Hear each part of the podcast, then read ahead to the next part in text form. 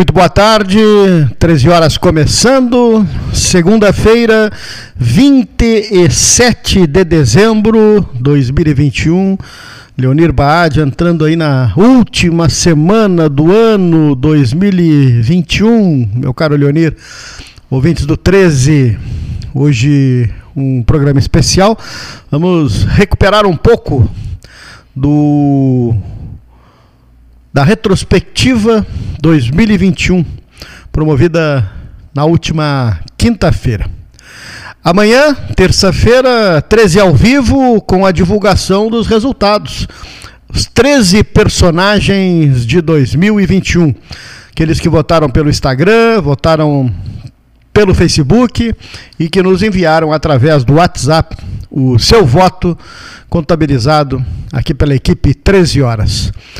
Num trabalho do Leonir Baad, nesta segunda-feira, a gente fez um apanhado, né, um aperitivo da retrospectiva da última quinta-feira no programa especial de hoje. Aliás, vai o nosso abraço ao nosso amigo, ex-deputado Érico Ribeiro, com quem estamos confraternizando hoje. O 13 Horas dedica na, a sua atenção a ele os parabéns pelo aniversário, neste 27 de dezembro, ao doutor Érico da Silva Ribeiro. Por isso, o programa hoje especial, retrospectiva 2021. Prefeita, a vacina, a saúde pública, as UTIs, a, a, central de UTIs, como disse o Paulo, de todos os hospitais, né? Qual é o ponto alto para a senhora desse ano, que, que se encerra? Qual é o ponto alto e, digamos assim, o desconforto do ano para a senhora? Um, ponto alto e um desconforto. Não, desconforto, eu, eu, na verdade não vou ser muito criativa aqui, mas não tem como ser diferente.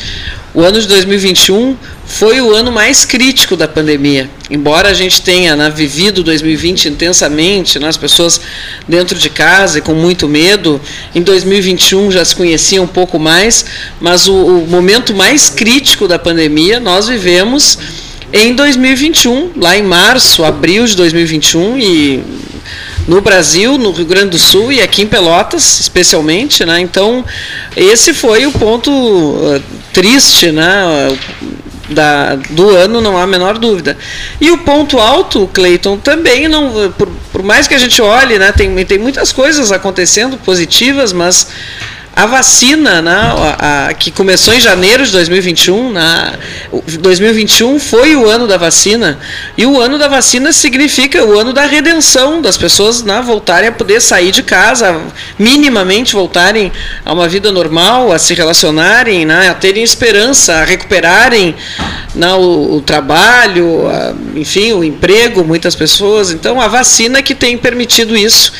Então, para mim, o ponto alto é esse, né? o ponto ponto, o ponto baixo, sei lá, o, na, é, a, é a, o, a dificuldade foi a pandemia, o momento crítico da pandemia, e o ponto alto do ano, sem dúvida, a chegada da vacina. É, eu pensei que a prefeita ia ficar Pro, até o final, mas como ela não vai, vai, vai, vai uh, fazer voo livre do Delgar Soares, eu não posso deixar de mais uma vez, ou fiz em várias oportunidades, o Henrique eu acho que já assistiu, mas pessoalmente cumprimentá-la pela criação da Escola de Gestão Pública.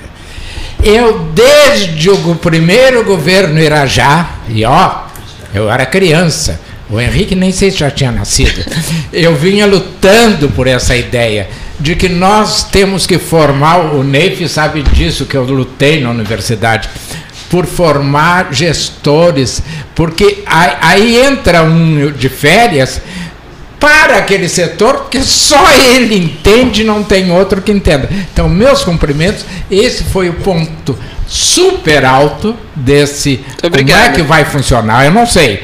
Mas Ela vai funcionar em 2022, mas foi criada em 2021, estava no nosso plano de governo um compromisso e a secretária Tavani, né, muito focada, né, muito competente, tirou do papel, né, assim que assumiu a secretaria, já conseguiu um local, que era a nossa dificuldade, já temos um local definido, agora vamos fazer uns pequenos investimentos para adaptá-lo ao novo uso e vamos começar a trabalhar em 2022. Eu acho fundamental para que se tenha memória, né, para que se tenha qualificação permanente, para que se valorize os servidores, uh, muitos servidores públicos altamente competentes, para que eles possam compartilhar os seus conhecimentos com os colegas. Na universidade, enfim. alguém entrava em férias e dizia assim: espera o fulano voltar, só ele sabe. tem direito. Porque só ele sabe. Agora, Varoto, eu acredito, prefeito, que um dos pontos altos, as pessoas estão desfrutando neste momento, que é a possibilidade de ir na Praça Coronel Pedro Osório, iluminada, porque as pessoas,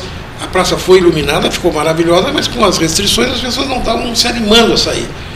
Hoje dá gosto, os pelotenses que moram fora estão vindo para Pelotas para passar o fim, o fim de ano, as pessoas estão vindo dos mais diferentes bairros da cidade para curtir a praça. Tem fila para tirar fotografia na casa do, do onde tem o presépio.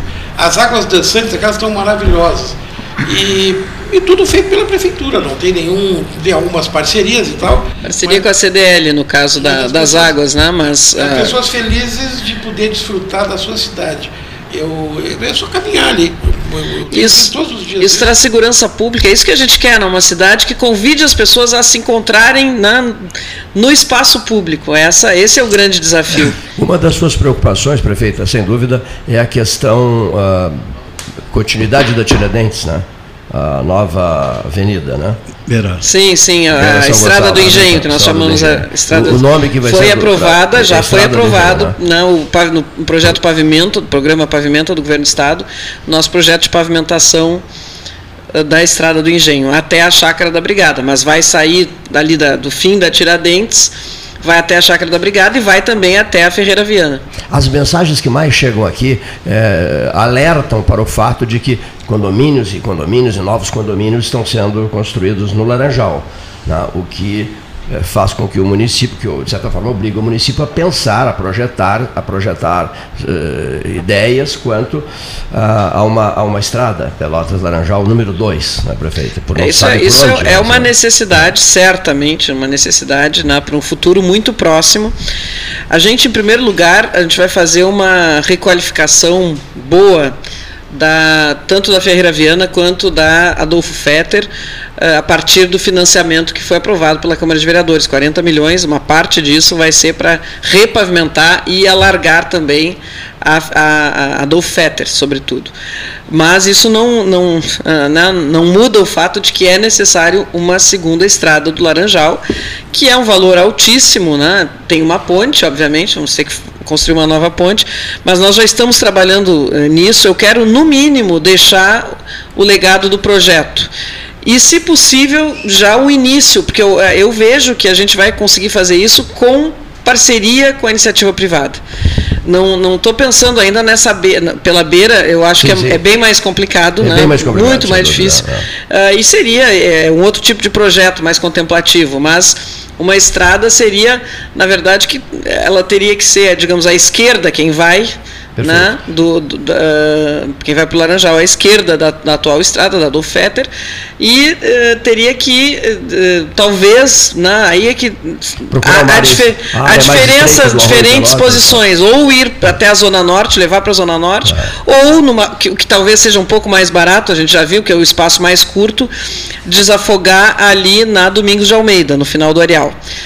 Ah, seja como for, uh, é, é, um grande desafio, mas se a gente conseguir, eu acho que isso, isso motiva, pode motivar a iniciativa privada, os proprietários daquelas Perfeito. terras para lá, ali, é. né, aquelas áreas, então a gente vai talvez ter que transformar aquilo em área urbana, em primeiro lugar, na zona urbana, depois começar a conversar com esses proprietários e tentar uma parceria e a gente buscar os recursos para a ponte.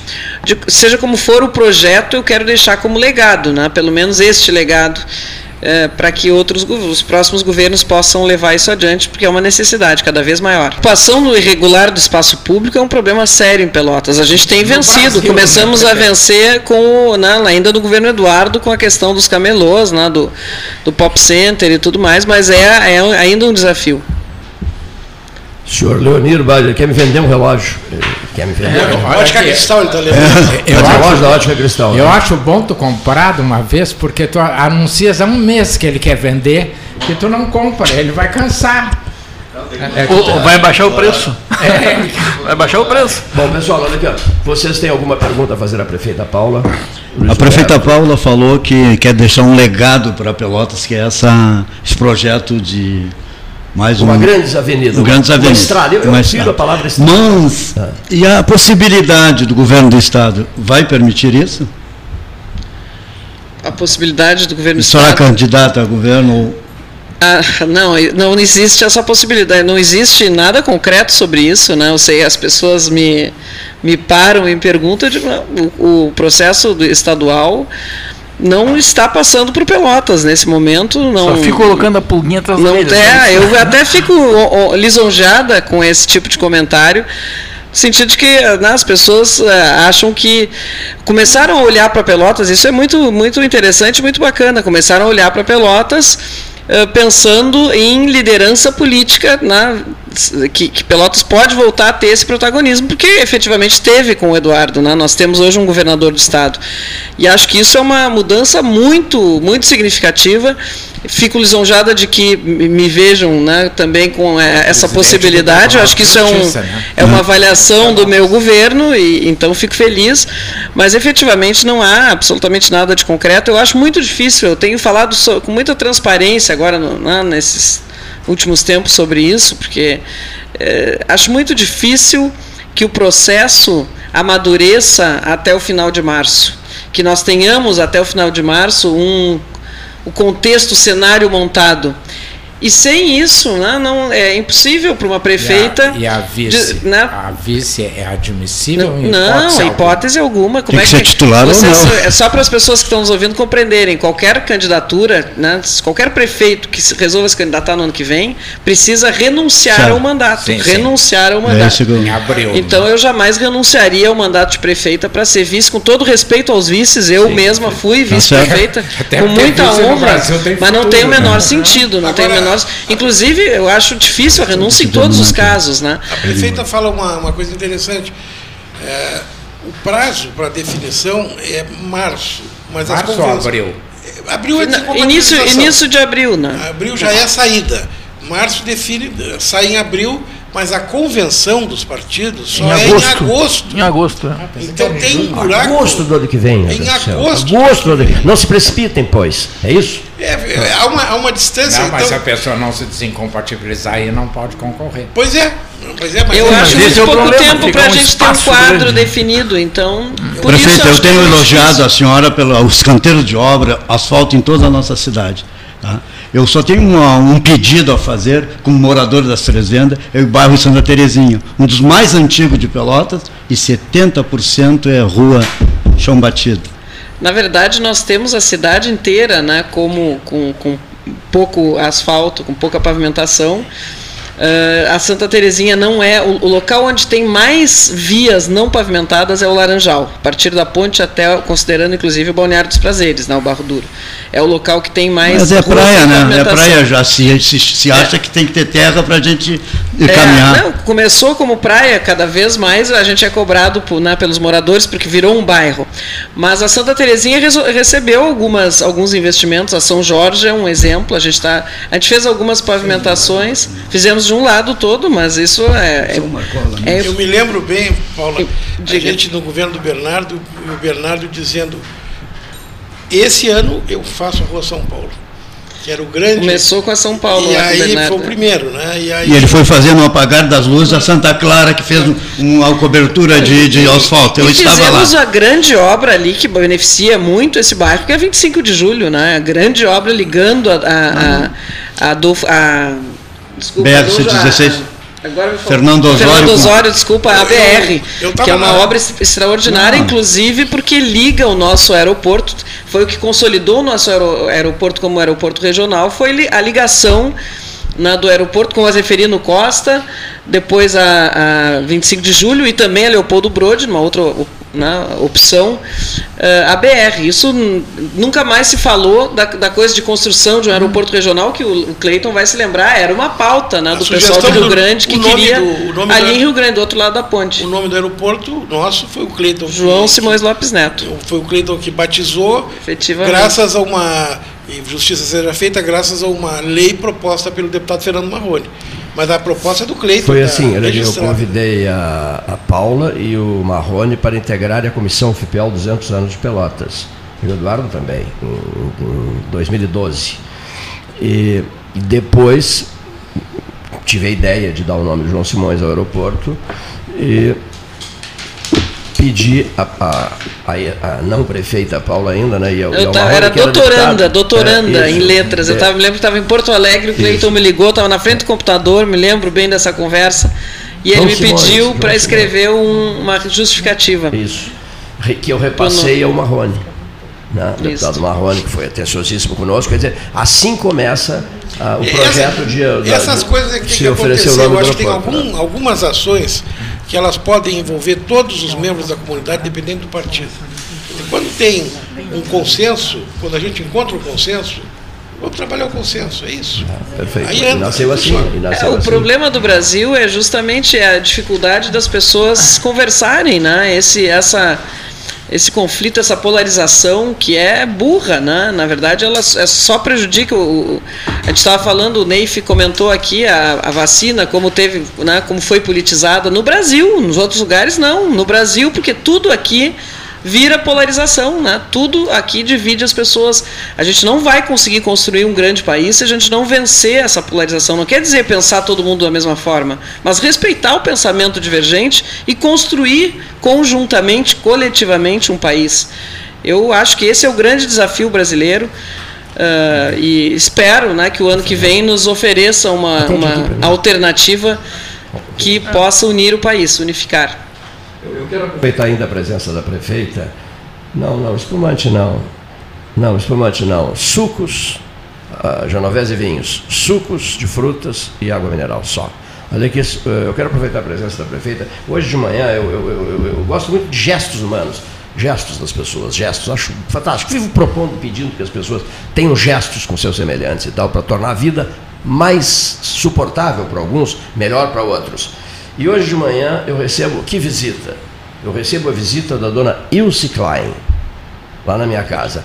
Aquilo que o Ricardo fazia na véspera do Natal, era uma tradição, há mais de 20 anos, ele ia, ia me visitar vestido de Papai Noel, ou alguém vestido de Papai Noel, e ele me levava presentes, uh, os, os, as bebidas.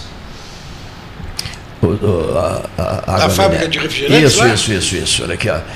E, Biri. Da Biri, da Biri, perdão, obrigado. Eu quase disse a outra. É, Ainda bem que eu não falei. E aí, que hoje chega a dona Ilse Klein e a Lilian, filha dela, na filha dela do Klein, e diz assim, olha, na impossibilidade do Ricardo estar aqui, estamos nós. Tá? Que bonito. É, foi muito eu, bonito. Eu pensei, hoje de manhã, pensei no Klein. É mesmo, eu, eu é, penso seguida, ele era um grande amigo.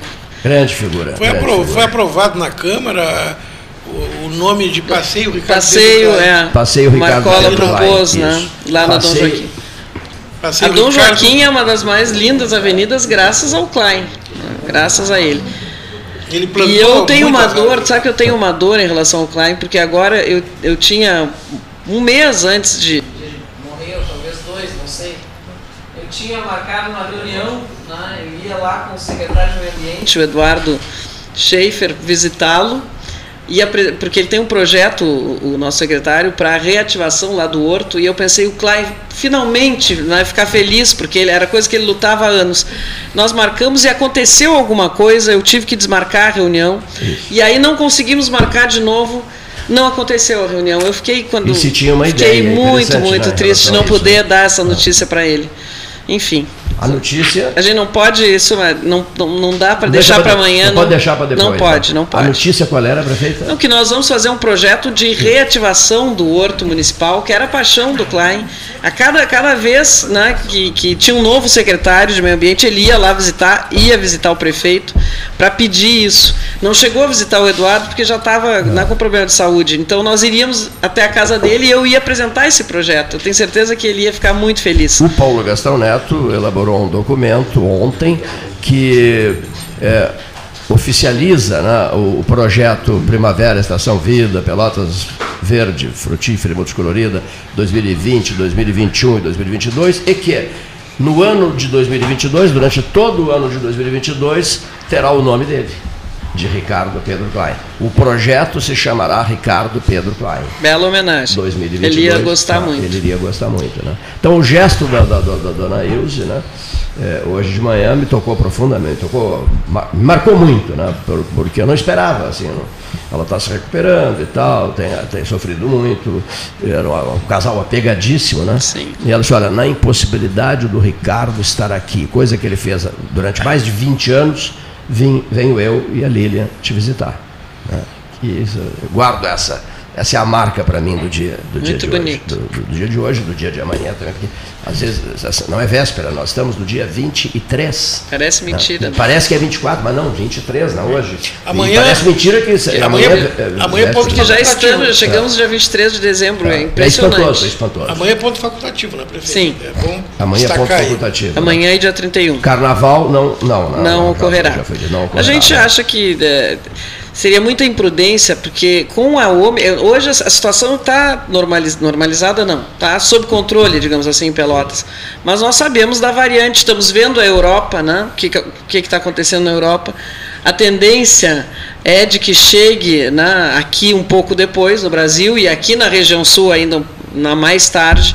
Então há uma possibilidade de que às vésperas do carnaval a gente tenha algum problema né, com a chegada dessa variante.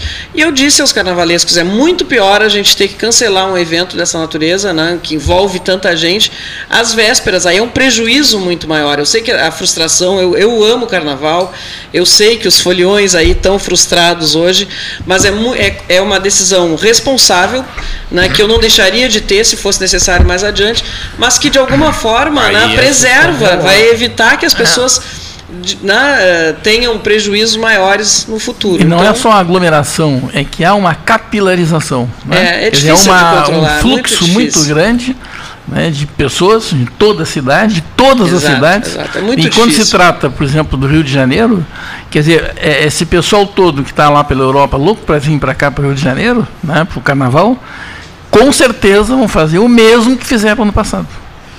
Ano retrasado. Né? Olha aqui, o doutor, ah, passado. doutor Fábio Scherer de Moura, o doutor Gustavo Aical e inúmeros outros debatedores estão na sala Bruno de Mendonça Lima, a sala ao lado, para se deslocarem para cá. Em seguida, para iniciarmos o processo de retrospectiva 2021. Eu quero deixar o telefone do 13, até porque eu fui informado pelo, pelo gabinete da prefeita que ela ficaria conosco das 13 às 14 horas. Ficamos muito contentes com a sua presença aqui neste estúdio, neste Salão Amarelo. Gostei de falarmos no aeroporto, até para sugerir à comunidade. Nós precisamos, conversei muito sobre isso com o Carlos Francisco Sica Diniz, que é um amigo do coração, que é o seguinte: nós precisamos, prefeita, e Henrique, que desenvolve um trabalho tão importante nas relações institucionais, nós precisamos de um busto do João Simões Lopes Neto no aeroporto, acho eu. Né? No aeroporto. Precisávamos também, não, né? não é difícil, não, não é, difícil, é difícil né? porque tem, tem, por exemplo, um muito bonito na biblioteca pública, é só copiar, e essa empresa que ganhou a licitação, se falarem, eles é, o difícil é, é, é conceber a obra, mas depois Perfeito. tem a obra. É um absurdo, né, Henrique, é, não recuperar aquela casa onde ele morou, na Barão de Santa Tecla, na época, acho que era a Rua Pai Sandu, né? Sim. Casa do, do avô dele, né? É, e, Esconde que, da Graça. Que foi, ele ganhou de presente de casamento, qualquer coisa assim, não sei bem. Ele ganhou. É. Aquela casa maravilhosa, que é única em Pelotas, né? Mas está transformada num lixo. É, Aquilo é, é, estilo manuelino, né? Aquela casa. Era, é. já caiu hoje. Não, não, ela era, claro. Agora é estilo Badela. É, mas tá bem, mas é recuperável. Pessoal, Então vou deixar o microfone à disposição da prefeita Paula. Muito obrigado, prefeita, pela sua presença neste Salão Amarelo do 13 Horas. Obrigada, Cleiton. Eu que agradeço.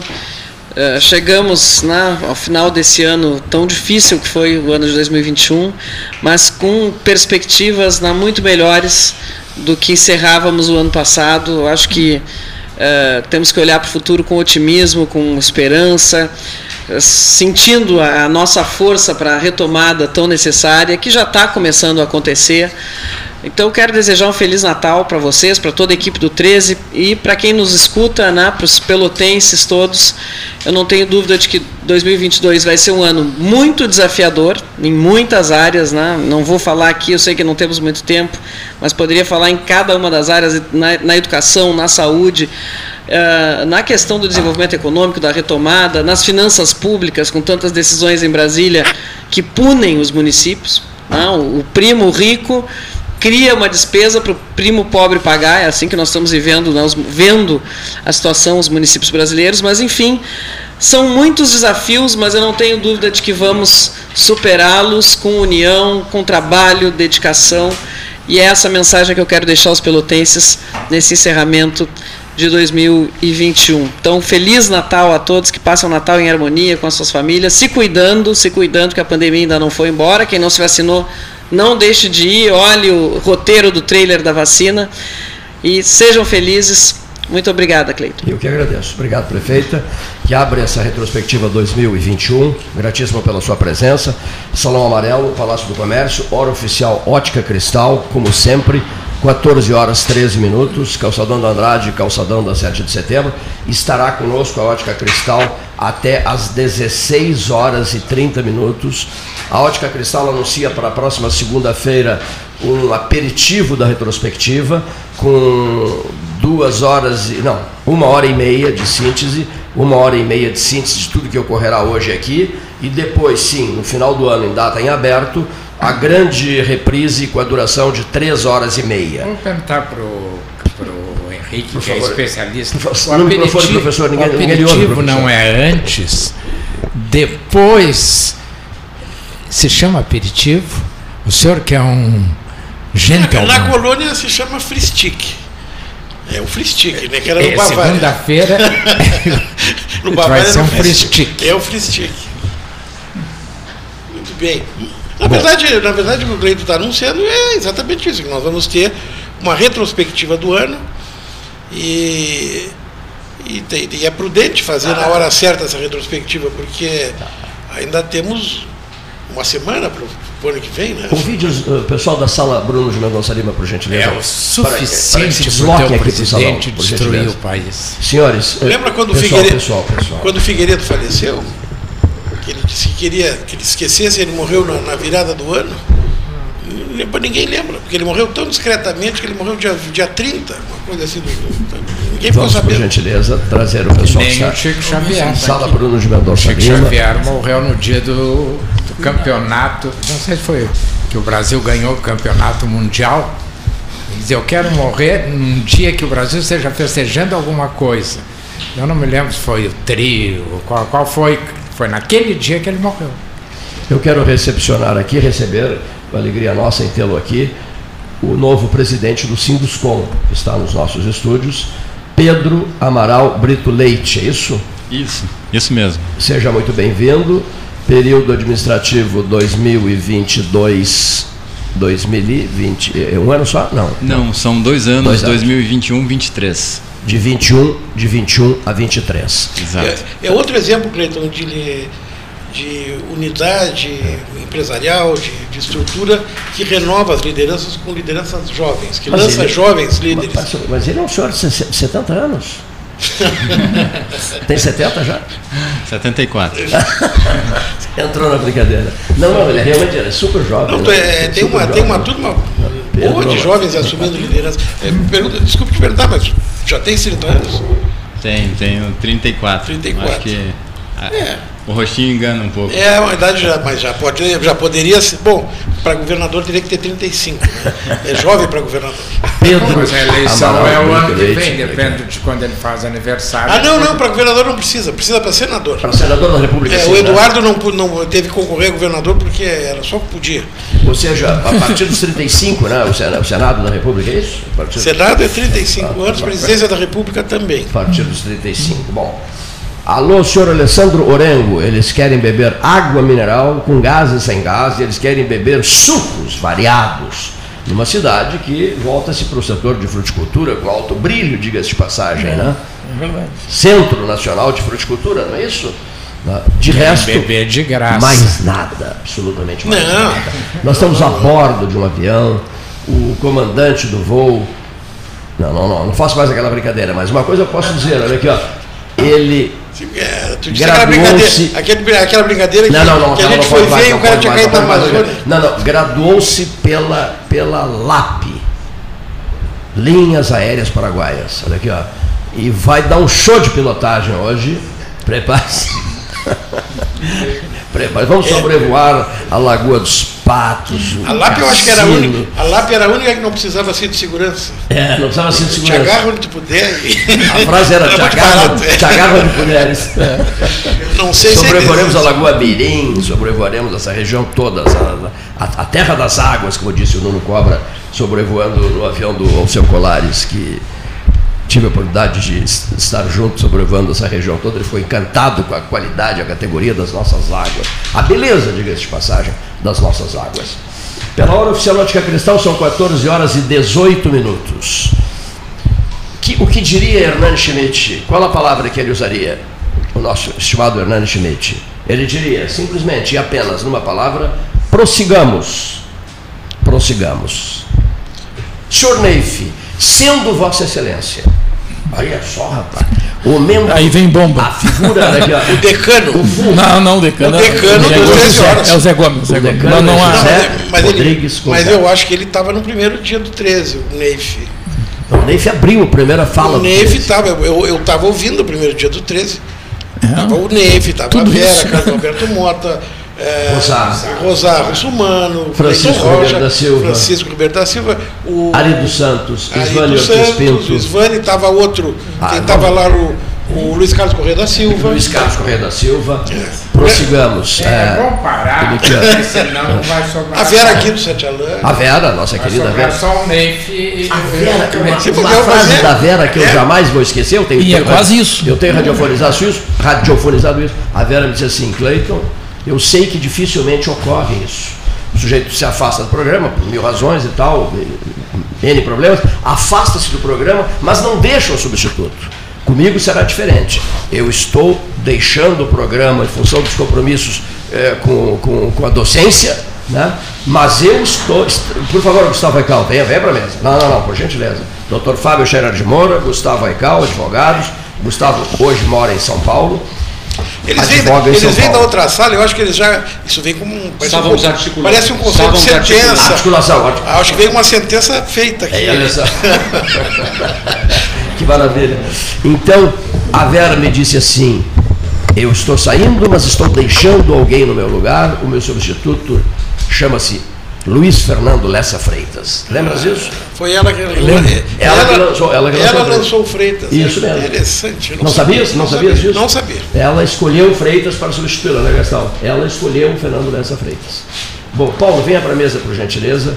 Posto que, vou te passar o microfone, posto, não, não, por favor, posto que nós temos que iniciar a, a operação eleitoral, olha só, operação eleitoral, hein? Meu Deus do céu, olha aqui, ó todos usando máscaras, só fica faltando o bisturi. Não, mas no lugar do bisturi eles, usarão a caneta. A primeira manifestação daquele que é uma pessoa importantíssima na história do 13, o doutor, depois do Neif, né, que, é, é, que é um dos, dos, criadores do programa, eu quero ouvir o doutor Fábio Scherer de Moura, ao nosso microfone. Boa tarde, Cleiton. Boa tarde, Henrique, Neif, Gustavo, você não se importa de tirar? Não me importo, mas não tirarei, porque eu não tiro a máscara. Não fica, não fica. Tu não tem ouvido o programa. Eu ouço o programa todos os dias. Isso, eu ouço. Então não fica ruim. Eu ouço as reclamações do Cleito, e até já avisei para o Paulinho que as reclamações dele são incorretas, porque não faz nenhuma diferença Paulo me disse isso para o ouvinte. Nenhuma diferença. Retiro. O Paulo uso, uso a minha máscara até como uma postura ideológica. Olha Ideológica, exatamente, para marcar que a máscara é algo fundamental.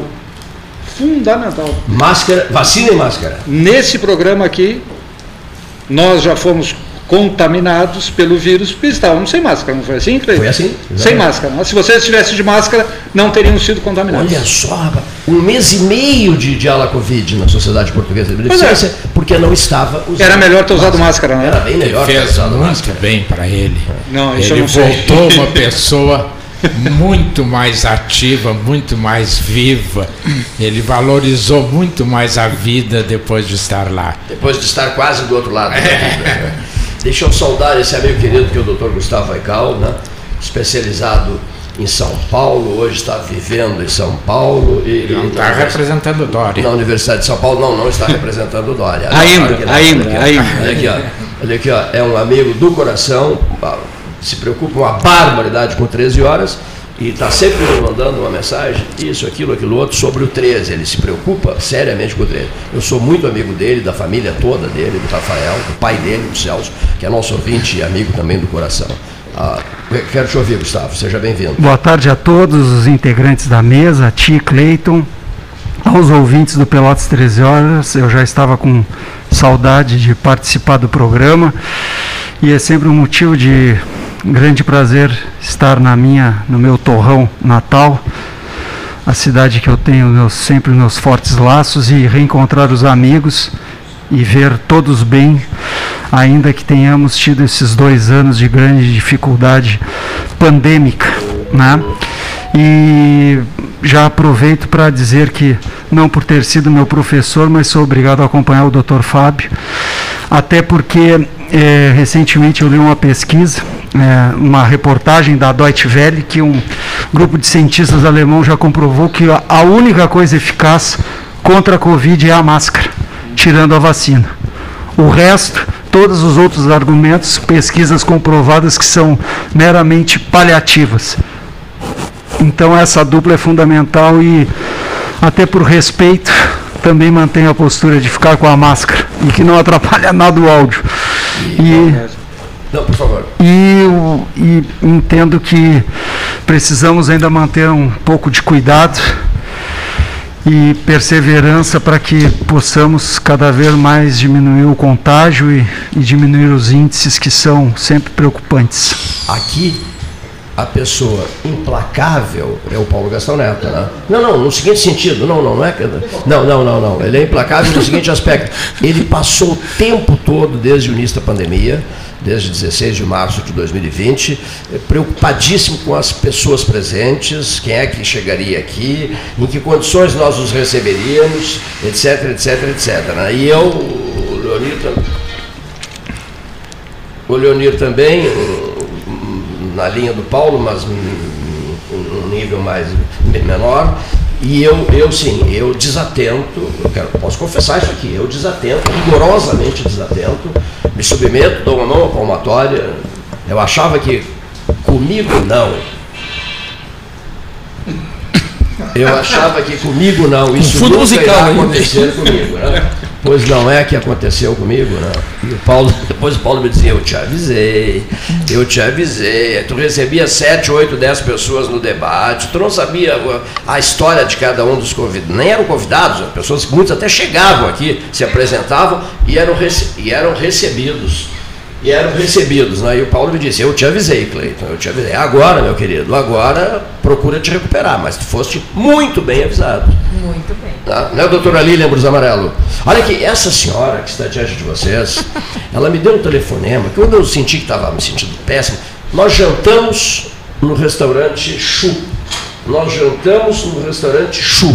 Talvez eu só não tenha contraído é. Covid porque eu usei máscara o tempo inteiro. Contigo. Na véspera da minha, da minha ida para o hospital, nós jantamos no restaurante show. O, eh, no outro dia o Gustavo iria para São Paulo. E eu já estava, ele me disse, que está vendo? Está estranho hoje. Tá? Eu já estava acusando o golpe. Né? Aí o que, que eu fiz? No outro dia eu fiquei em casa, eu não saio mais de casa. E aí eu recebo um telefonema, porque a Ana Kleinovski, a Lília Brus Amarelo e a Maria de Fátima Freitas, amigas queridas minhas, trocaram telefonemas e, e a Lília me ligou, dizendo, Cleiton, nós temos que, tem que ir para o hospital e tal. E eu me estressei com a Lília, não foi, foi Lília? Horrível. Você já me perdoou ou não? Foi de uma delicadeza implacável. É uma coisa rara ele se estressar, né? foi, foi muito delicado, foi muito delicado foi, contigo. extremamente delicado. Se for para falar de hospitalização, aqui ó. Pode cortar relações, não falei. É, o, o, pior é que uh, o dia que a gente contraiu, eu, o Leonir e, e o Cleito, era uma pauta vencida. O pessoal do Dairo já estava. A Inês era morta, como se diz. Já tinham estado aqui. Eles já tinham estado aqui, já tinham falado há 20 dias atrás. A questão dos aposentados do Dairo já estava definida em nível de Estado, não tinha mais, não tinha novidade nenhuma. E aí eu disse, pô, Cleito, de novo esse, esse assunto já está já tá vencido, não tem novidade nenhuma. E aí chegou de novo o pessoal do sindicato com parentes, tiraram foto. Deixaram uma mensagem aqui para é, vocês. É, os parentes, e filha, é, pai, é. papagaio, veio todo mundo. E eu fotografando sem e máscara. E o vírus. Eu fotografando sem, sem máscara. E eu piquei a mula lá. Mas mesmo assim peguei uma carguinha. Pegasse na saída ali. Aí depois entrar, entrar em campo com tudo que tinha direito, tinha direito, rebelde, né? entrar em campo diante da minha rebeldia, é. o doutor Rogério Torres Marques e o doutor Rafael Candelipe Costa, né, Paulo? Mas isso já é passado, graças a Deus. Eu, ouçamos uma manifestação do novo, desse senhor de 72 anos, o novo presidente o novo, o novo presidente do Sinduscom, o seu Pedro Amaral Brito Leite. Boa tarde, seu Pedro. Boa tarde. É um prazer estar aqui com vocês hoje, tá? É, o, falar um pouquinho do ano 2021. Como é que foi esse ano 2021 para ti? É, olha, 2021 é, foi um, um ano que, que eu posso dizer que entrou com muita esperança de uma melhoria da pandemia né? Mas nós já vínhamos de um, de um susto de 2020, né? E conseguimos a, ajustar é, muito é, nossas empresas, nosso, nosso estilo de vida. Então, 2021 foi, foi um ano que entrou com, com muita, muita preparação, esperança e continua não, pode falar, não. Pode falar? Outro microfone. Ah, deixa, deixa eu fazer uma pergunta aqui, Cleiton. O, o Sindicato da Indústria da Construção Civil e Moveleira de Pelotas, esse é o nome por extenso, né? ele tem capitaneado algumas ações públicas há alguns anos bem importantes que resultam, em grande parte, em loteamentos, lançamentos imobiliários na nossa cidade.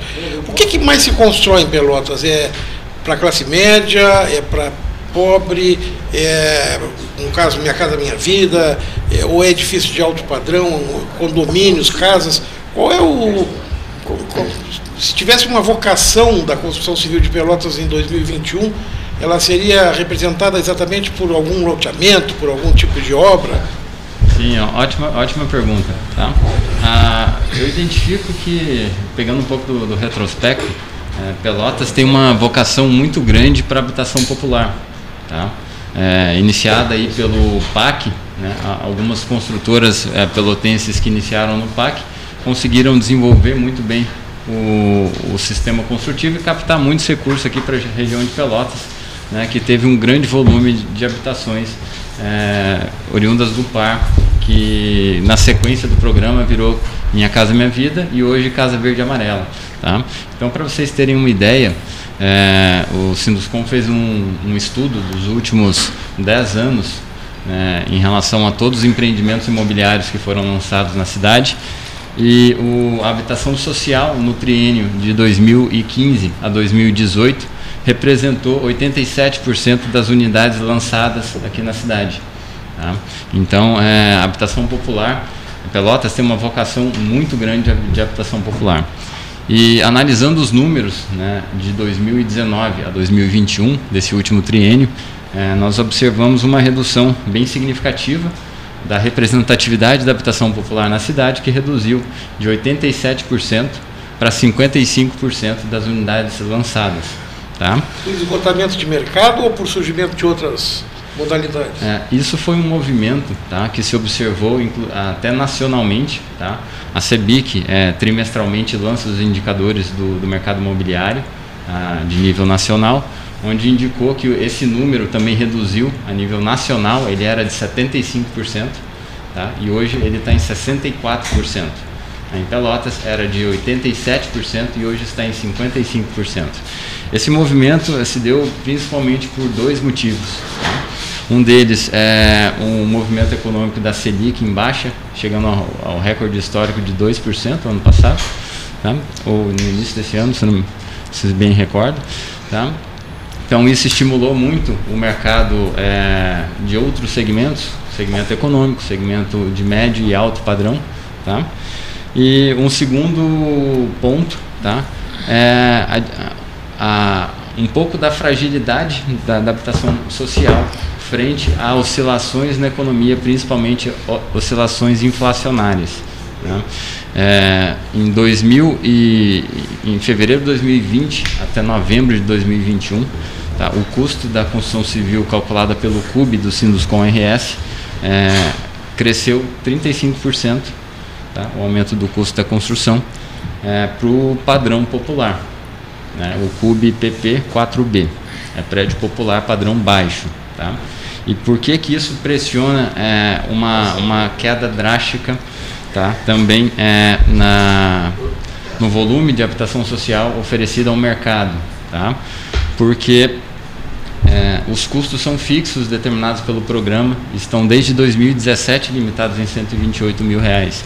É só pegar o preço do ferro, pegar o preço das subiu uma barbaridade, é impossível construir com, aquele, com custo congelado. Exatamente. Dizer, a tabela congelada e o custo do mercado não está congelado. Exatamente. Esse equilíbrio entre aumento de custo com manutenção dos preços e outro ponto muito importante, é, o programa ele traz a segurança para o cidadão de baixa renda que o preço do imóvel dele vai ser a preço é, fixo desde o início, ou seja, a partir do momento que ele contrata né, a sua unidade, tá, ela é produzida a preço fixo, ela não sofre é, inflação durante o período de, de construção.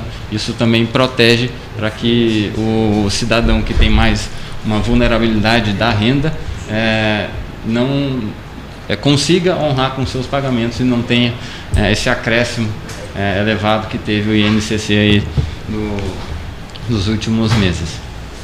Mas tem, tem hoje vigorando um programa é, para um público de baixa renda, tem, tem um incentivo. Agora há pouco nós estávamos conversando ali na outra sala, o doutor Fábio, o Gustavo, que a questão do emprego, a necessidade de emprego e movimentação de renda. E a construção civil, eu sempre ouvi, é um dos principais pilares quando se quiser retomar um processo econômico é incentivar a construção civil que em seguida se gera muito emprego, né? mas justamente por uma camada. A gente, tem, a gente olha na, eh, ao redor aqui em Pelotas, muito empreendimento, mas a gente vê um empreendimento mais classe média, né, alguns já de um padrão maior.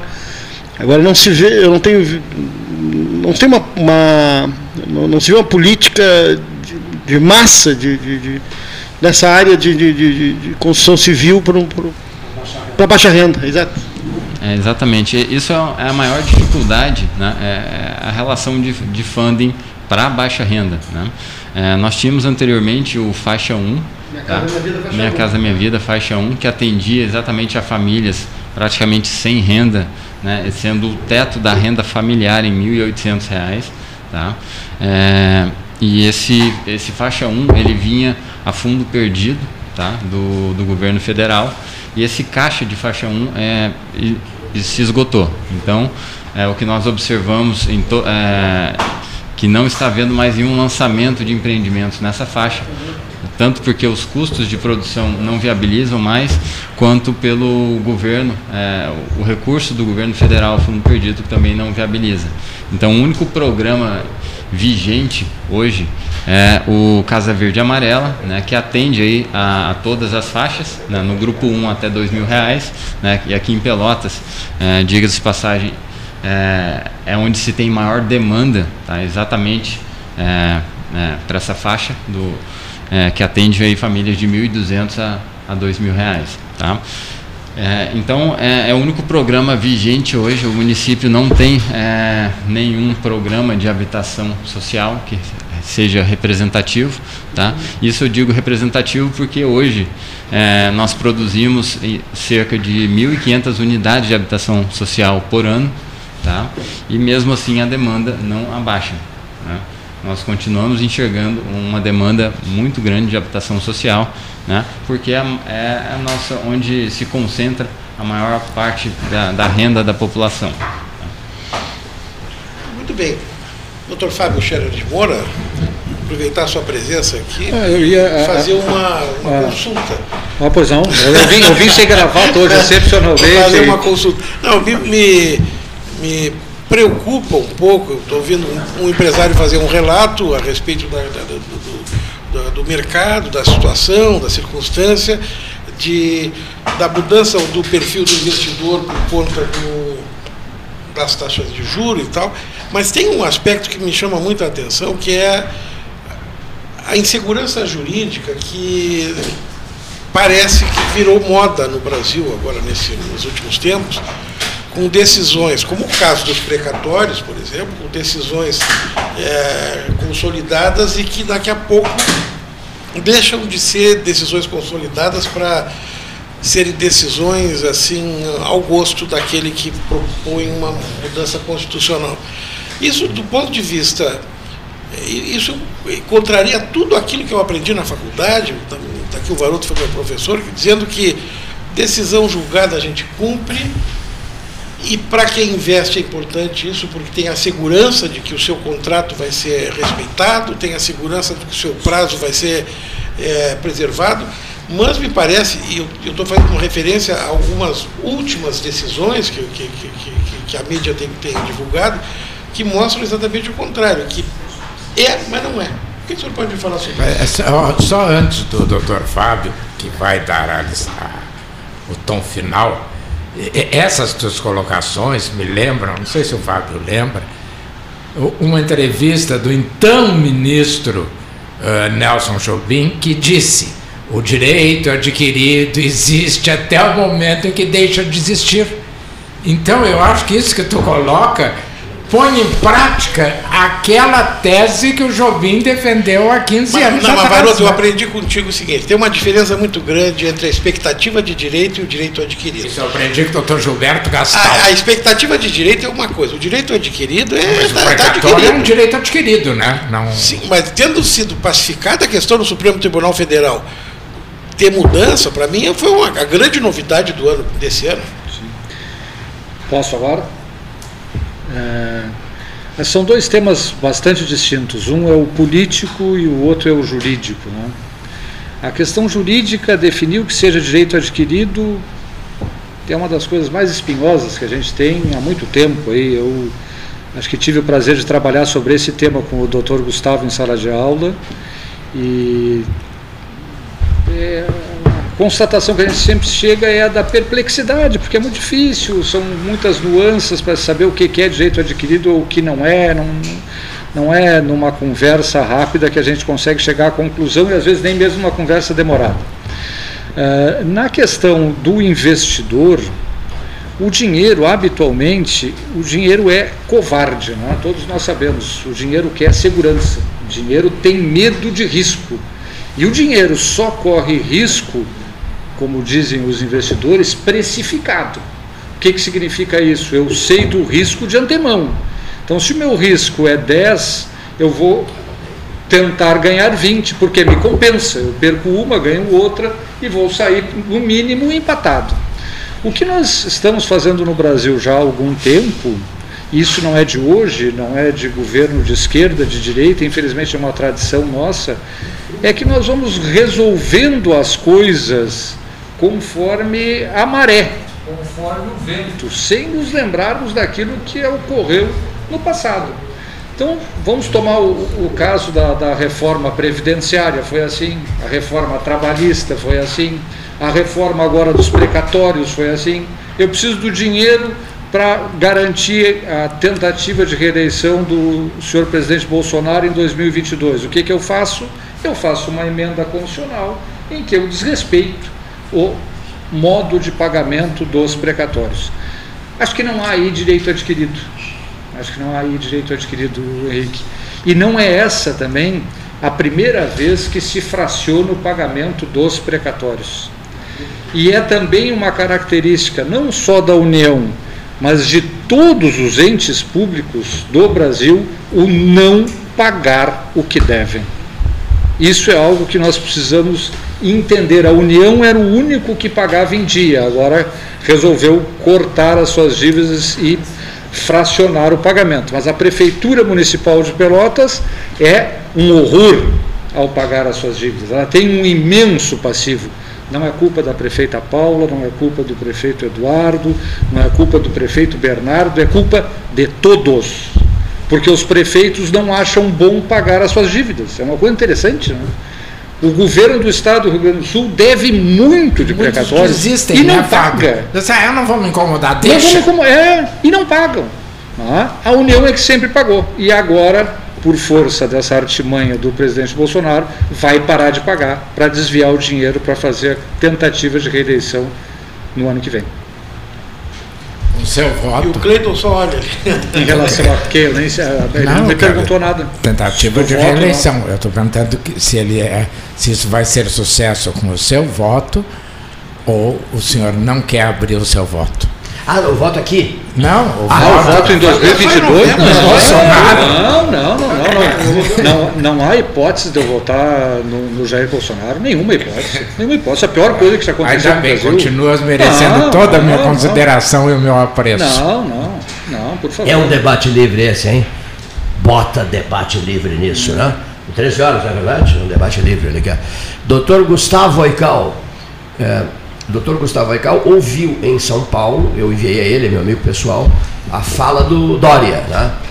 E como é que o senhor, que acaba de chegar de São Paulo, é, vê a situação do candidato Tocano à presidência da República, que na verdade não é ainda, né? É, ele é o pré, né? Ele, ele, ele ganhou a prévia, mas ele não foi homologado em convenção partidária. E isso ocorrerá quando, essa, essa pode convenção? ser em agosto. Em agosto. Ele tem que se, ele Em tem que se desincompatibilizar antes de abril. E são, só um intervalinho, só aquelas coisas que o Brasil faz mal, me parece, né? Precipitadamente. Faz mal, porque ele é candidato, mas como a lei impede que ele seja, Sim. ele não é. Ele é pré. Mas ele faz campanha, o, o presidente Bolsonaro é a mesma coisa. O presidente Bolsonaro faz campanha com o nosso dinheiro. Exatamente. Com o nosso dinheiro. O que nós pagamos de imposto, ele usa para andar de moto, fazendo campanha aberta para a reeleição. O que é proibido. O que é proibido. Mas ele é pré-candidato. E assim é o Dória. Eh, Nós falamos sobre o Dória, o Gustavo, o Gustavo e eu ontem, e o Gustavo me, dizia assim, Cleiton, ele é o governador de São Paulo, está sentado em cima do cofre, né, que é o segundo orçamento da República, presidência da República, governo do Estado de São Paulo e Prefeitura de São Paulo, que é o terceiro, bate qualquer estado da federação, né?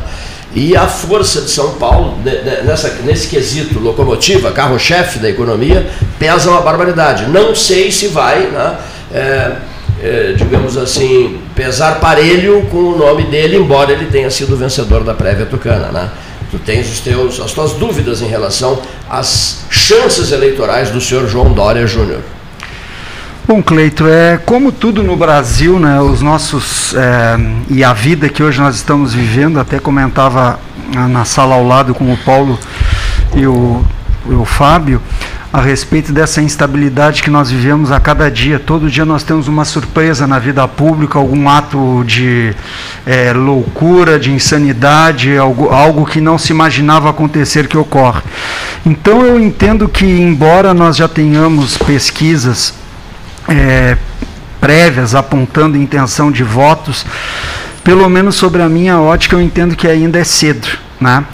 E para nós já apontarmos ah, algum caminho é, definido quanto ao eleito. Agora, num ponto, pelo menos que eu vejo ah, em conversas de, eh, pontuais circulando pela cidade de São Paulo, eu vejo que o, a reeleição está cada vez mais difícil. Né? E isso eu conversando com pessoas que eu sei que votaram no candidato Jair Messias Bolsonaro. Então, esse é um quadro que está se, uh, se, está se consolidando, está aumentando. A questão agora é saber, dentro das opções que nós teremos, se de fato permitirá o crescimento do, do, do candidato João Dória. Agora, que é um carro-chefe a ele dentro deste quadro todo, embora possa ter lá as, as resistências, as antipatias naturais, que é o fato que se hoje nós temos vacina no Brasil, deve-se a João Dória. Isso nós não podemos negar. O país hoje só conseguiu entrar numa vacinação como é da sua cultura, graças à teimosia, persistência e reiteração, porque se não fosse ele, talvez nós estivéssemos iniciando uma campanha de vacinação. O Henrique, acho, que é o nosso acho, historiador. Só, deixa eu fazer só, um, só, uma referência aqui. Eu, eu acho muito oportuna essa fala, porque, de fato, graças ao Dória nós temos a vacina e, e a percepção que a gente tem do Dória fora de São Paulo, às vezes não é a mesma aqui, existe não. em São Paulo. Agora, eu vou deixar só uma, uma, uma referência. Não esqueçamos que graças ao Serra nós temos os, os remédios genéricos que todo mundo usa, que é o sucesso, e não colou na época da é. eleição. E não colou. Então a, a eleição, é, é, essa eleição presidencial é uma coisa tão passional, é uma coisa tão ame ou odeie. Sim. Nós estamos num país cada vez mais grenalizado, para usar uma expressão de Porto Alegre, ou brapelizado, para usar uma expressão pelotense, com, com extremos se, é, se digladiando o tempo todo. E eu temo que a gente não consiga, mesmo tendo tempo, ter um debate aprofundado por conta disso. Então, daqui a um pouco, coisas absolutamente importantes, como o cara é. acaba de trazer, vão passar batido, temo eu, num processo eleitoral, por conta de, de gostar da cara do cara ou não. É, e, Como tu, e, nosso, eu... tu é nosso historiador aqui, que relembra os fatos desde 1810, uh, uh, nós Nenhum presidente nos últimos anos foi eleito sem ganhar em Minas Gerais. Minas Gerais é que tem definido o presidente da República. O colégio, o colégio eleitoral é muito forte, né? né? E, e, e, qual é a chance do Dória? Eu acho que não tem nenhuma em Minas Gerais, né? Porque ele é, tem o poder econômico de São Paulo. Mas eu não teria essa, né, essa, essa possibilidade de afirmar algo quanto a Minas. Mas em São Paulo eu tenho, assim, vamos dizer, o município de São Paulo. Né? O Dória ele ficou com uma pecha e criou uma antipatia natural pelo fato dele haver abandonado a prefeitura, né? renunciado ao cargo de prefeito, para concorrer ao governo do estado e ter todo aquele período pré-candidato de apoio a uma linha mais à, à direita, vamos dizer assim. Mas há pautas hoje no governo do estado de São Paulo de cunho social muito interessante. Ele apresentou um projeto, e isso foi agora recentemente, em São Paulo para aumentar o piso dos professores em 75%. Isso ele entregou na Assembleia Legislativa. E isso foi noticiado nos grandes jornais de São Paulo. Nossa, aqui então, aumentou 32. É, então vamos lá. É, são, são pautas que eu não teria como dizer a miúde por não acompanhar a vida eh, cotidiana. Mas são questões que eu vejo como interessante e, e, e há muitas é, situações dentro da, da política por ele adotada que lhe trazem antipatia, mas trazem também reconhecimento de eu, políticas públicas. Tem algumas coisas que as pesquisas não mostram, mas que o, basta a gente observar, a gente começa a notar que tem alguma coisa no ar. E no caso do Dória, o que eu estou achando interessante é o seguinte: ninguém está brigando para ser vice do Dória. É. Ninguém está brigando para ser vice do Dória. Porque não, Dória, eu quero ser vice, eu, eu quero que a, aquela escola seja vários. para lá, e, e, e ninguém está brigando. Agora, vice do Lula muita gente quer, vice do, do, do Bolsonaro muita gente quer, o Ciro do Gomes, Moro, Sérgio Moro, o Ciro Gomes, o Sérgio Gomes tem muita gente, o, meu, o Sérgio Moro muita gente quer. Eu acho assim que está acontecendo alguma coisa. Eu sei que a equipe do Dória marcou para fim de fevereiro, início de março, um, uma avaliação em cima de pesquisas e tal, para ver como ele pode fazer para turbinar essa, essa eleição que até o presente momento tá, já, ela está se definindo para uma candidatura de reeleição e uma candidatura de oposição muito forte. É, é e essa eu, é a visão a, que eu, eu tenho também. Eu acho que a, o cardápio é muito heterogêneo né, dos pré-candidatos. Né? E o, é, o povo brasileiro está meio cansado de ter um cardápio tão limitado, embora heterogêneo, deixando de fora provavelmente gente melhor. Né? Então há, há, uma, uma desconfiança, em geral, a todos os candidatos por motivos diferentes. Primeiro, não tem nenhuma ideologia nesses candidatos. Eles vão de acordo com o vento. Olha, o vento está tocando para lá, então é para lá que eu vou. Ah, esse é direita, esquerda, é centro. Isso é bobagem. Não existe isso para esses candidatos. Eles não trabalham assim. Lamentavelmente, é só ver que os partidos políticos estão se misturando com é, propostas ideológicas totalmente diferentes. Ou pessoas com propostas ideológicas diferentes mudando de partido para encaixar em determinada candidatura para ter algum sucesso. Então, essa desconfiança ela existe no povo brasileiro. O povo está, está cansado de ver esse tipo de comportamento dos nossos políticos. Quer dizer, a questão da cidadania, do cidadão, isso não interessa. O que interessa é que frutos é, cada um vai ter dentro do seu projeto de poder. Isso é o que está se observando. Eu, por exemplo, não sei em quem eu vou votar, eu já sei em quem eu não vou votar. Isso eu tenho certeza já. Né? Já está decidido. Né? Agora, em quem eu vou votar? governador também? Para tudo. sabe em quem? Para tudo. Em quem pra não vai votar. Tudo, tu já, o senhor sabe para quem não vai votar. Com certeza absoluta, entende? E não, e não adianta me perguntar, porque eu não vou dizer. Eu sei. Entende? Porque se, é pra não, pra, se eu disser, eu vou abrir um grande debate aqui e nós não teremos tempo para isso. Né? E não sei se todos terão estômago para isso no momento presente da política brasileira. Desses, é, dessas misturas né? essas misturas entre ideologias com uma proposta que já muitos não conseguiram desenvolver, já enganaram, outros não estão conseguindo desenvolver, estão se enganando. Então, nós estamos vivendo numa. Mas nem isso é antigo aqui no Rio Grande do Sul. Não, não importa se é antigo ou não. Olha, mas olha, é, olha, eu... olha o Ademar de Barros, quando, como fez votos aqui em Pelotas, naquela, naquela campanha que ele apoiou a esquerda. Lembra Foi disso? o mais votado. Foi o mais votado. Perfeito. Ele nunca perdeu a eleição em Pelotas do Ademar é, é, Nunca. Claro que isso cansa o eleitor, mas em todo caso o eleitor. Tanto cansa, tanto cansa que tu observa as mudanças que tem de pessoas. Tu olha as pessoas que foram presidentes nos últimos uh, eh, 50 anos. Ah, não, desde 89, vamos chamar assim, né? A diferença das pessoas, quer dizer, não está se acertando nada. Bota o sujeito lá, tem uns que não aguentam até o fim. Outros, quando aguentam até o fim, a gente não aguenta mais. Entende? E outros vão até o fim e o país não aguenta mais. Né? E assim nós vamos nesse imbróglio. Entende? Essa é que é a verdade. Essa, essa desqualificação da, do argumento, da posição, ou da opinião diferente, essa desqualificação é um dos problemas que nós temos. Mas, se Nef, sequer as pessoas com... conseguem discutir hoje sem brigarem. Exato, Esse é um ponto. Raramente dizer. nós conseguimos conversar de política analisando as várias situações sem que as pessoas entrem exatamente, em briga. Eu exatamente. tenho reservas enormes para conversar com várias pessoas sobre Estou temas da vida pública, porque qualquer problema podem achar que tu és ou de esquerda ou de direita, ou lá sei eu de que pessoa. Estou vice ontem. É, acaba tendo uma entrevista do, do Ciro Gomes, o vocabulário que ele usou, nem embaixo da ponte, da ponte, da ponte se usaria.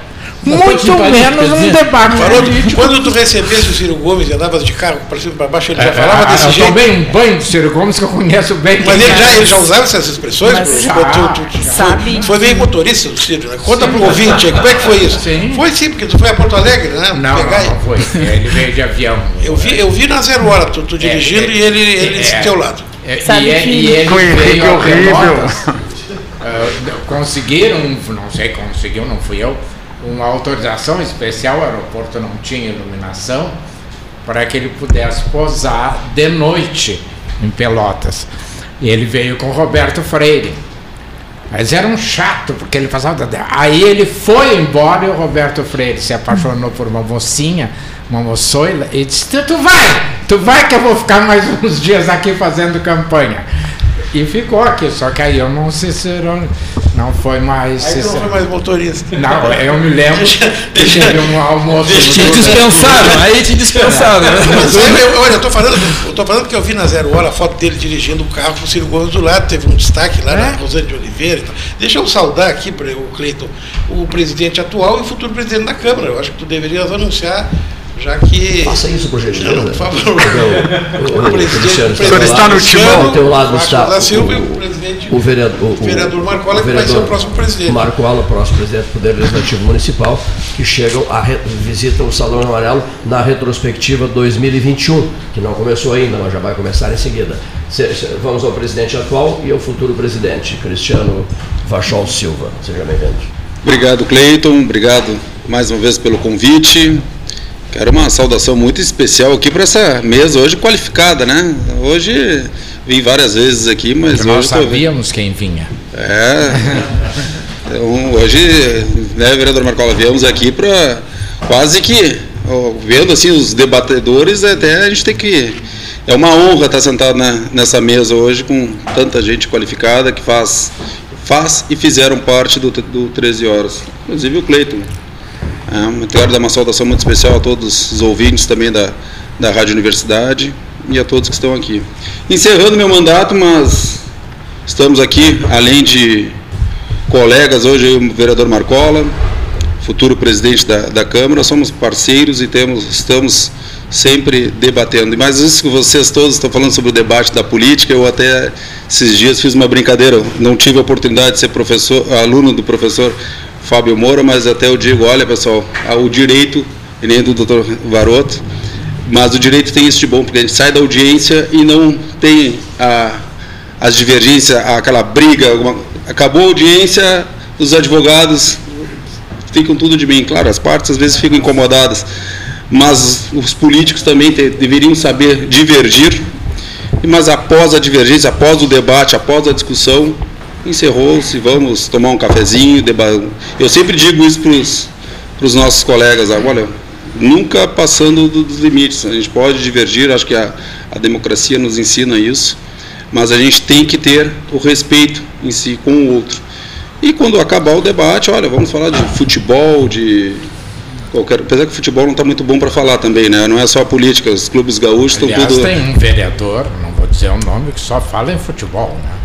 Acho que ele não tem mais nenhum projeto a não ser futebol. Né? Eu não podia deixar isso, passar isso, isso é aí. Bom? Eu, isso é bom? Eu não acompanho futebol. Eu, eu, eu, eu, eu, eu acho que, que é bom se, se o objetivo for enganar o povo. Se for para o progresso da cidade, não é bom, porque esse não é o objetivo da Câmara de Vereadores. Né? É, é que sabe, eu vou, eu ah. vou dizer uma coisa, é que infelizmente, sabe o que está faltando? As pessoas não respeitam mais as outras pessoas. Então, no, eu fui criada de uma forma em que tu havias para discutir, tu poderias concordar, discordar, mas isso serviria para crescer e formar a tua opinião, respeitando o outro. Hoje não se respeita mais não se respeita mais em todos os lugares. Então fica difícil tu ter um debate qualificado ou tu começa a ser seletivo como colega, conversar com algumas pessoas que podem trocar ideia contigo, enriquecer o teu conhecimento, discordar para fazer tu crescer e pensar ou permanecer com o teu pensamento, fortificar o teu pensamento e dizer, não, realmente eu estou certo. O respeito sem, não existe mais. Esse é o detalhe. Sem o embrutecimento. Lógico. E todos merecem espaço e vez para o falar. Marcola, que eu já Isso mando, já não existe mais. Elegiu o vereador do Seu ano. Problema. Ele fez uma, uma viagem um pouco inversa à do Alckmin o, o Alckmin sai do PSDB e entra para o PT. Entra não, se agrega. Tu saísse do PT, cometesse o equívoco de ir para o PTB, e agora eu queria a tua avaliação de tudo isso. O que é que vai dar tudo, toda essa confusão, tu que passasse por claro. todos esses. Porque tu nunca fosse do Roberto Jefferson, isso eu te conheço, é sei que não é a tua linha, né? Então, primeiramente, eu queria dar uma boa tarde a todos, é, agradecer mais uma vez a oportunidade de estar aqui no 13 Horas, saudar aqui o anfitrião, Cleito, e a todos da mesa. É, acho que a, o político que senta nessa cadeira aqui para conversar com, com, os ouvintes, mas de modo especial aqui quem é de Pelotas, eu tenho uma avaliação que deve de agradecer por esse programa existir. Esse programa tem uma história de contribuição para a reflexão política para o desenvolvimento da nossa cidade. O, já do entorno dessa mesa até prefeito saiu, você pode dizer isso. Até governador. Né? Governador, então, governador do estado, né? É, então é importante o programa é, e eu tô, também quero saudar aqui o presidente Cristiano pela confiança também de nós. Podemos dizer assim, pela primeira vez na, na história da Câmara nós conseguimos afinar um acordo e manter, e não teve é, aquilo que aconteceu em anos anteriores, eu posso falar isso por, por estar 30 anos na Câmara, entrei em 1992 lá como assessor do ex-vereador Milton, então a gente conhece, acompanhou bastante várias eleições, e esse grupo tem um projeto coletivo que é entregar para a cidade, no final dessa legislatura, um novo prédio da Câmara.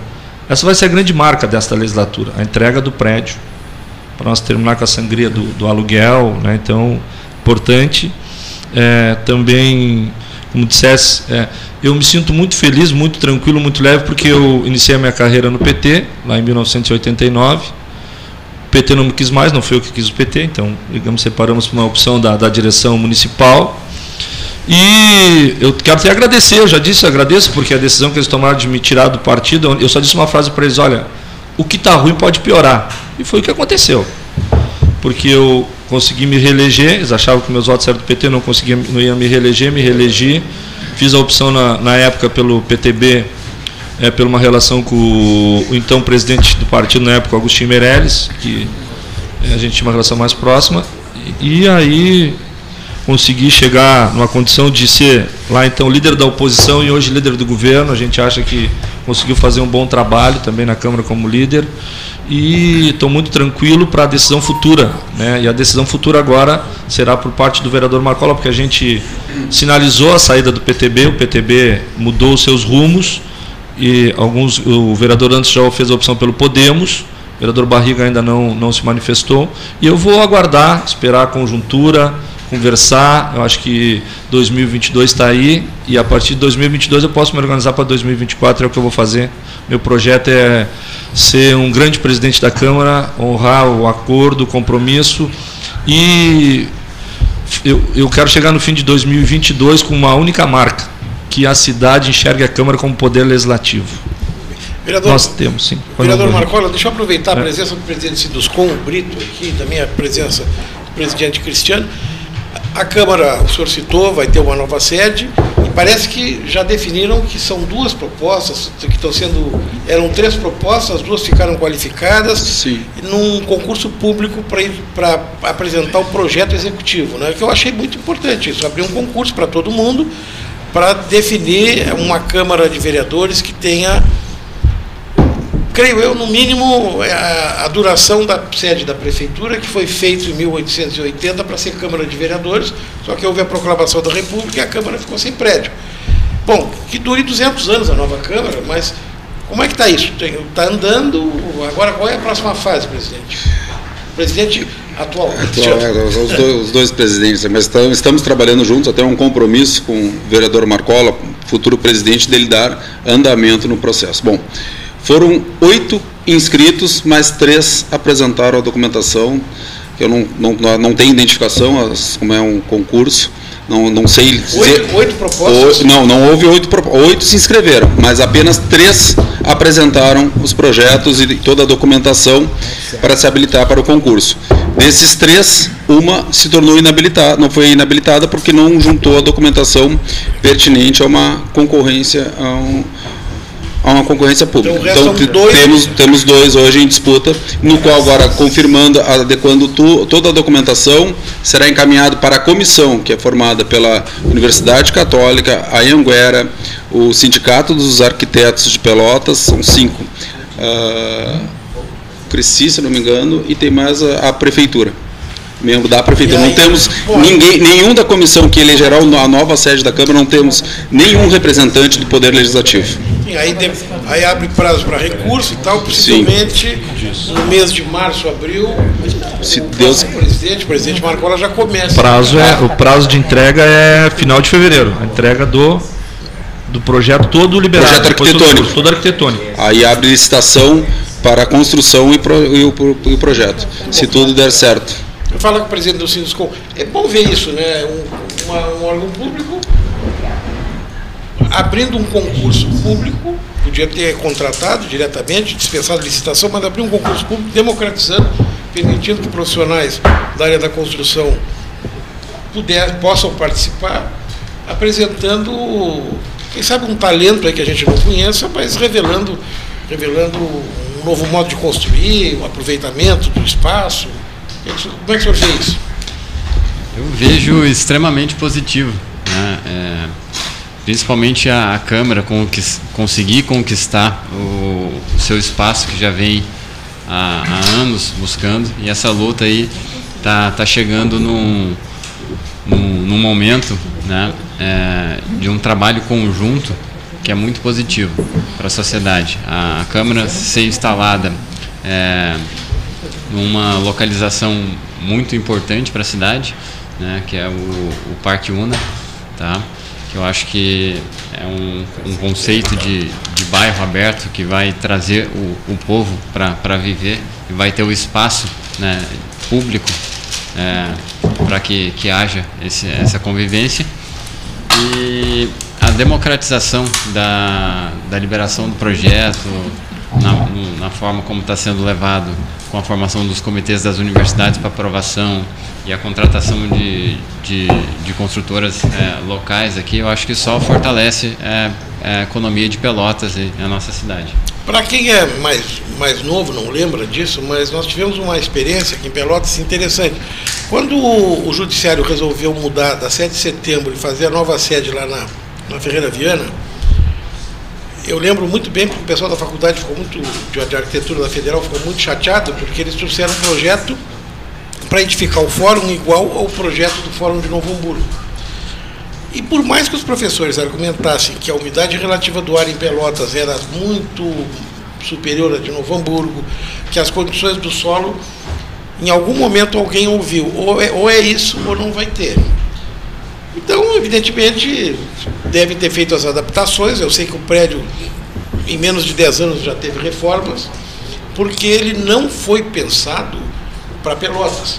Quando a Câmara de Vereadores define um local e abre um concurso público, ela oportuniza que um projeto que tenha a ideia de como funcionam as coisas em Pelotas é, possam ser contempladas, quer dizer, daqui a pouco é a, é a rampa de acesso, coisa, coisas assim que, que, que fazem a diferença em Lembra? Fundou todo, teve que ser no fórum, feito. É. No fórum, mas, pois é, exatamente, mas por quê? Mas é que o projeto era bom para outra cidade, quer dizer, não adianta, eu vou pegar o fórum, vou pegar o exemplo do fórum de Novo Hamburgo, vou pegar o projeto executivo vou fazer em Pelotas. Dá para fazer, mas dá, dá o problema que deu. Acho que a Câmara está certa, o vereador Cristiano, porque abre, democratiza e permite que o, que o, que o, que o, que o pessoal se aprofunde para fazer um trabalho só, assim que daqui a pouco vai credenciar para fazer em outros lugares. Só, eu só queria para somar. Né? Já não aconteceu um, um, um, trabalho dessa natureza de apresentarem projetos para a Câmara e. Mas era ficou... do Brasil ali. Não, não, sim, não, não interessa, mas aconteceu já isso, né? Já. Sim, já aconteceu. Já aconteceu. Já aconteceu. Mas não, não, foi um projeto, foi um projeto que não tinha um local, não tinha, era é, simplesmente foi, foi comprado um, foi pago por um projeto que não existia nem a sede. Não, eu me lembro, não, mas não é esse. Eu me lembro de um que era exatamente ali onde, na diagonal com a prefeitura, inclusive tinha aqueles prédios que até hoje fechados, lacrados ali, onde é, seria construído um módulo mais moderno. Isso, esse projeto eu vi.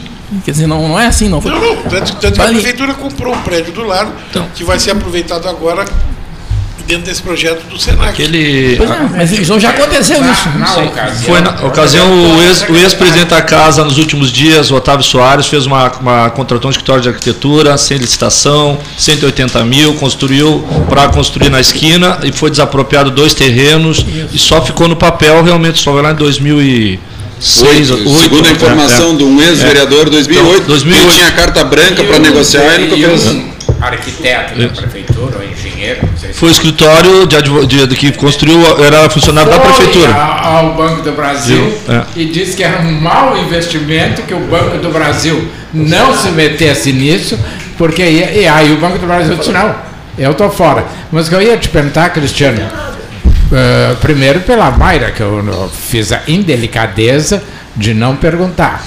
Bom, segundo, uh, o, o, o, que eu queria saber, essas empresas são de Pelotas, são de fora de Pelotas, porque hoje eu vi um processo, de, hoje não, semana passada, Henrique, um processo de limpeza de uma empresa aqui, que a, a vencedora do processo de limpeza é de Santa Catarina.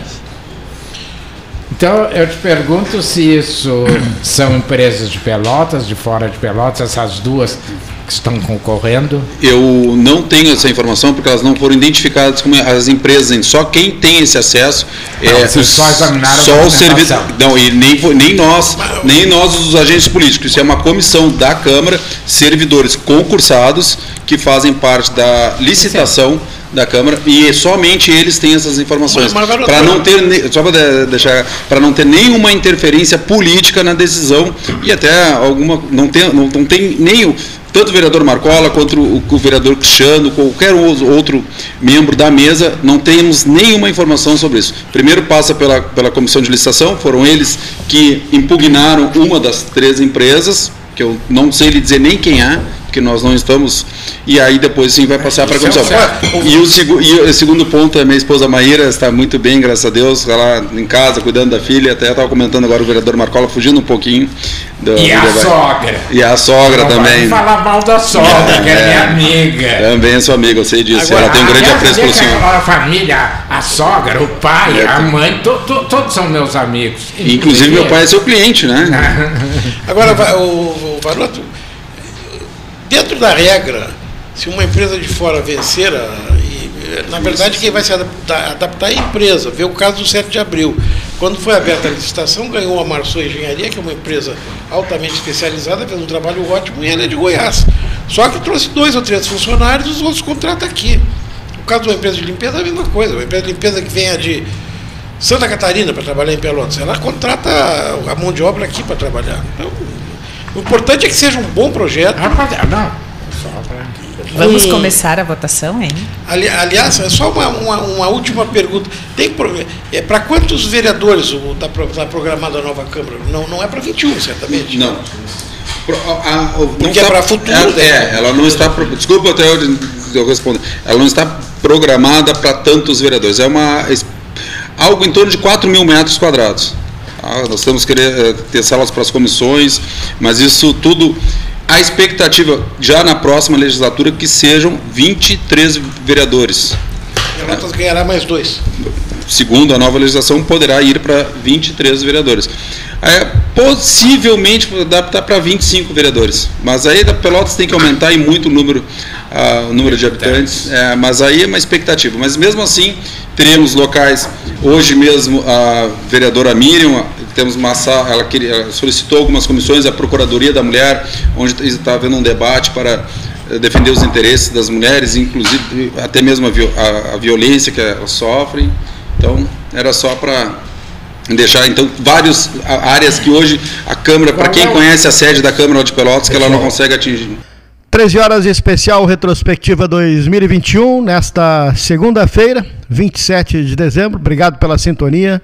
Amanhã a gente volta a partir da 1 e 5 da tarde e com o resultado dos na Personagens 2021 do 13 horas. Obrigado, Leonir. Obrigado a você pela sintonia. Bom final, boa tarde.